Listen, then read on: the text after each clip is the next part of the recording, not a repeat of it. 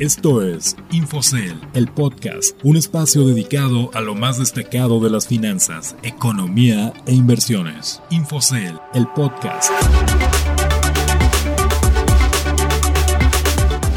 Hola, los saludo con gusto, soy Ricardo Legorreta y les doy la bienvenida a Infocel, el podcast, un espacio dedicado a las noticias de economía y finanzas más destacadas de la semana, así como consejos de inversión. Iniciamos el episodio de este viernes 11 de diciembre con una frase de Brian Chesky, CEO de Airbnb. Cuando le decíamos a la gente qué era Airbnb, nos respondían, ¿están locos? ¿Creen que los extraños van a dormir en casa de otros extraños? Airbnb cambió la forma de viajar y pese a que durante la pandemia tuvieron problemas críticos en sus finanzas, ayer salieron a la bolsa y sus acciones subieron 113% respecto a su precio de salida y cerraron a 144.7 dólares. Ahora vamos con el resumen de las noticias más destacadas en los últimos días. Economía, finanzas y mercados. Entrando a la información más importante de la semana, el gobierno de México detalló cuáles son sus planes para vacunar a la mayor parte de la población nacional contra la enfermedad de COVID-19 en un proceso gradual que terminará en el primer tercio de 2022. Hugo López Gatel, el subsecretario de Prevención y Promoción de la Salud y vocero de la estrategia del gobierno contra la pandemia, dijo que la campaña de vacunación se dividirá por etapas y por grupos de población divididos en edades de los más viejos a los más jóvenes. El presidente Andrés Manuel López Obrador dijo que hay recursos suficientes para comprar los tratamientos que ofrecerán las diferentes farmacéuticas. Por otro lado, el gobierno de México y los representantes de los sectores obrero y patrón del país firmaron un acuerdo sobre la iniciativa de ley para regular el mecanismo de subcontratación u outsourcing, por lo que aplazarán la discusión hasta febrero del próximo año. El acuerdo fue bien recibido por los dirigentes empresariales y del sector obrero e incluso aseguraron que la próxima iniciativa que presente el Ejecutivo a la Cámara de Diputados será una mejor al enviado originalmente. Pero como no todo puede ser miel sobre hojuelas, el presidente Andrés Manuel López Dijo que a pesar de que el acuerdo brinda la posibilidad de seguir escuchando las recomendaciones o peticiones de los grupos involucrados, eso no significa que haya dado marcha atrás para buscar que las empresas respeten los derechos laborales. También les cuento que noviembre marcó el mayor aumento en inversión de extranjeros en deuda gubernamental mexicana en meses, después de que en nueve meses salieron miles de millones de dólares, pero el aumento en la compra de bonos gubernamentales mexicanos en noviembre no ha impedido que hayan salido 13 mil millones de dólares. Te recordamos que estas y otras noticias las puedes consultar directamente en la terminal de Infocel y en sentidocomún.com.mx. Consejos de inversión. Llegó el momento del consejo de inversión, así que escuchemos lo que esta semana preparó Leonardo Vilchis, fundador de Bullground. ¿Qué tal mis estimados amigos y amigas de Infocel? Les habla nuevamente Leonardo Vilchis, fundador de Bullground.mx y en el consejo de inversión de esta semana vamos a estar hablando sobre una de las teorías más importantes al momento de invertir nuestro dinero, la teoría de DAO. Y es que hemos estado viendo, por ejemplo, cómo ha empezado a, a tener este surgimiento las empresas industriales, sobre todo ahorita, pues que hay más certeza con respecto a la vacuna del COVID, que pues ya tenemos una mayor idea de qué es lo que va a pasar el próximo 2021 y esa certeza le empieza a generar pues un poco más de tranquilidad o por lo menos un poco más de seguridad a los inversionistas para poder empezar a colocar sus inversiones dentro de las empresas industriales, que sin duda alguna después de momentos de crisis las empresas del sector industrial son las que representan una mejor oportunidad de inversión. Pero, ¿cómo nosotros vamos a poder identificar cuándo es un buen momento, cuándo no es un buen momento para invertir nuestro dinero justamente en este tipo de empresas? Pues para eso tenemos que analizar la teoría de Dow, que como su nombre lo dice, es el apellido de Charles Dow, ¿no? Charles Dow pues fue el fundador o más bien el que creó el índice del Dow Jones Industrial Average, el índice de las empresas industriales más importantes de Estados Unidos y evidentemente más importantes a nivel mundial. Y en esta teoría de Charles Dow pues tiene seis postulados, en este momento vamos a ver tres tres importantes y lo que nosotros tenemos que comenzar a entender con respecto a estos postulados es que a partir de eso, a partir de ese análisis dentro de las gráficas, a partir de entender cómo funciona el comportamiento del precio, es como nosotros vamos a poder identificar momentos de entrada o momentos de salida dentro de los mercados financieros. Entonces, para eso iniciamos con el primer postulado de Charles Dow, que literal es que el mercado descuenta todo, ¿no? Charles Dow en su primer punto nos dice que, el mercado descuenta todo noticia, todo eh, evento, cualquier catalizador la descuenta prácticamente de manera inmediata, ya sea positiva o negativa. ¿Por qué? Porque el mercado no quiere ni perderse una buena oportunidad, ni tampoco quiere asumir tanto riesgo cuando hay momentos de incertidumbre. Y es muchas veces por eso que podemos ver si ustedes buscan las gráficas, sobre todo las empresas industriales, si buscan de Boeing, de Airbus, de Rolls Royce, si se meten a ver las gráficas, ¿no?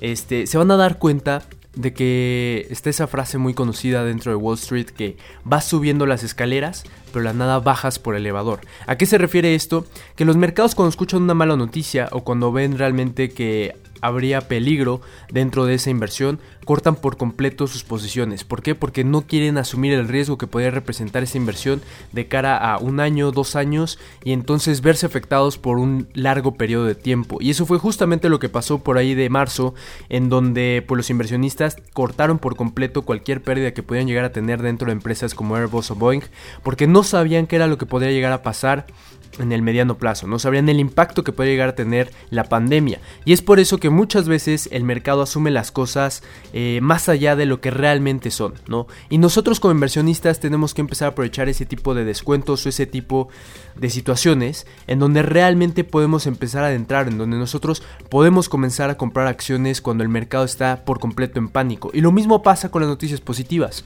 Puede ser que la gente vea que, por ejemplo, el caso de Zoom, que Zoom tuvo ventas espectaculares, pero realmente tuvo ventas espectaculares porque todo el mundo ahorita está usando Zoom, pero eventualmente conforme vaya avanzando el tiempo, conforme vayamos saliendo de la pandemia, la gente va a dejar de utilizar Zoom y va a regresar Zoom a su precio normal. Ese tipo de cosas son las que nosotros podríamos aprovechar para a lo mejor si nosotros compramos en un buen momento Zoom, comenzar a vender nuestra posición, ya que en ese momento se encuentra eh, sobrevalorada, ¿no? Entonces, esa es la primera teoría de Dow, o más bien el primer postulado de Dow, que el mercado asume todo, ya sea positivo o negativo, pero siempre va a tener esos picazos o esas caídas importantes con respecto a las emociones que llegan a sentir los inversionistas en general. Después viene el segundo postulado, en donde hablamos sobre las diferentes tendencias, y hay tres tipos de tendencias, la primaria, la secundaria y la terciaria. La primaria es una tendencia fuerte, o sea, estamos hablando de una tendencia no menor a un año, o sea, tiene que ser una tendencia que lleve más de un año, puede ser una tendencia alcista, bajista o neutral, pero al final nosotros lo que estamos buscando es poder entrar en un mercado que pues tenga un constante crecimiento y por lo tanto podemos estar buscando un mercado, una industria que esté creciendo una buena tasa eh, anual, ¿no? Entonces, primero buscamos esta tendencia alcista y sobre todo primaria, después nos vamos a la secundaria, que sería una tendencia eh, menor a un año y superior a un mes, ¿no? Eso es básicamente lo que nosotros estaríamos buscando. Entonces, esa tendencia secundaria podría venir alguna corrección de precio, eh, alguna caída o alguna subida. Y nosotros a partir de eso podremos comenzar a identificar ciertas oportunidades. Nuevamente, en el caso de Airbus, estamos viendo que pues empezaba a llevar una tendencia alcista bastante marcada, bastante definida. Vino la pandemia y durante este año sería su tendencia secundaria, ha tenido una tendencia bajista bastante fuerte. Y luego ya después viene nuestra tendencia terciaria, en donde nosotros tenemos que analizar el precio de la acción prácticamente en lo que ha pasado en el último mes, para saber si ahí podríamos identificar algún momento de entrada. Y es justamente ahí en donde nosotros vemos que ahorita eh, Airbus se está recuperando de manera importante, Entonces esa tendencia terciaria nos puede identificar un cambio de tendencia importante, sobre todo para la secundaria, y que a lo mejor pudiera llegar a regresar a su tendencia primaria y a partir de ahí seguir ese ciclo natural de crecimiento y es lo que estamos comenzando a ver dentro de la mayoría de empresas industriales. Y es ahí en donde entra nuestro tercer punto. Primero empezamos con la fase Dentro de cada tendencia, ya sea primaria, secundaria o terciaria, tiene tres puntos importantes. Y la primera fase es la fase acumulativa, ¿no? En donde estamos hablando que primero la tendencia terciaria comienza a tener una corrección con respecto a la tendencia secundaria y se empieza a generar una tendencia primaria alcista o un bull market. Y es aquí en donde, por ejemplo, vamos a ir creciendo, creciendo, creciendo, va pasando el tiempo y después se va consolidando hacia la participación pública. que es la participación pública? Cuando ya la gente se empieza a dar cuenta de que realmente es una tendencia a dónde voltear a ver y que podría ser sentido el hecho de empezar a invertir su dinero. Y va, creciendo, va creciendo hasta que llega la fase de euforia. En esta fase de euforia es cuando ya realmente los mercados o más bien las acciones o cualquier instrumento de inversión pues ya está en el ojo público tal cual, ¿no? Y ya realmente el hecho de invertir en este tipo de oportunidades pues ya deja de ser oportunidades porque realmente ya están inflados los mercados. Y es ahí en donde nosotros podremos comenzar a vender nuestras posiciones. ¿Para qué? Para después pasar al beer market. En el beer market después viene la fase de distribución. ¿Qué es distribución? Pues en donde el precio se empieza como a a estancar y poco a poco conforme se va estancando la gente se va dando cuenta que realmente ya no tiene sentido el hecho de invertir en ese tipo de activos como es el caso por ejemplo de NIO que llegó hasta 55 57 dólares por acción pero obviamente ya no se iba a duplicar el nivel de precio que sí es una empresa de mucho potencial de crecimiento sin duda alguna pero tenía que tener una fase de distribución para qué para que después otra vez siguiera creciendo de manera natural. Y luego viene la parte de participación pública pero ya en el beer market en donde todos se dan cuenta de que realmente ya lo mejor sería empezar a deshacerse de esas posiciones para no verse afectados. Y justamente cuando pasa eso es cuando los traders más novatos o los inversionistas novatos ya están apenas saliéndose y es cuando empieza la fase de pánico, en donde vemos que pues empiezan a vender por completo sus acciones ya realmente sin tener esta eh, parte racional y sin analizar realmente cuál es el precio o más bien cuál es el valor detrás del precio de la acción en la que están invirtiendo. Entonces, de esa manera, a partir de esos tres principios de la teoría de Dow, es como nosotros podremos comenzar a analizar nuestras inversiones y a partir de eso empezar a detectar ciertas oportunidades de inversión. Si ustedes quieren conocer esto con mayor detalle, los invito a que tomen la masterclass que vamos a tener dentro en Bullground, en donde vamos a estar hablando sobre el IPO de Airbnb y también analizando con mayor detalle qué es lo que podría llegar a pasar con esta acción, sobre todo a partir de esta teoría de Dow, que al final esto se puede replicar en cualquier activo financiero. Pero bueno, eso sería todo por el consejo de inversión de esta semana. Nos escuchamos más bien la próxima semana con otro consejo de inversión. Les mando un fuerte abrazo su amigo Leonardo Vilchis y que tengan un excelente fin de semana. Ya lo escucharon, fue Leonardo Vilchis, fundador de Bullground, y les recordamos que estos consejos y más información de Infocel también aparecen en nuestras redes sociales, así que los invitamos a que nos sigan en Facebook e Instagram, arroba Infocel oficial, y en Twitter, arroba Infocel. Les agradezco que nos hayan acompañado en un episodio más y los espero el próximo viernes con la información más destacada de economía, finanzas e inversiones. Soy Ricardo Legorreta y a nombre de todos los Infocellers les deseo un excelente fin de semana. Esto fue Infocel, el podcast. Que estén muy bien. Infocel, el podcast, un espacio dedicado a lo más destacado de las finanzas, economía e inversiones. Infocel, el podcast.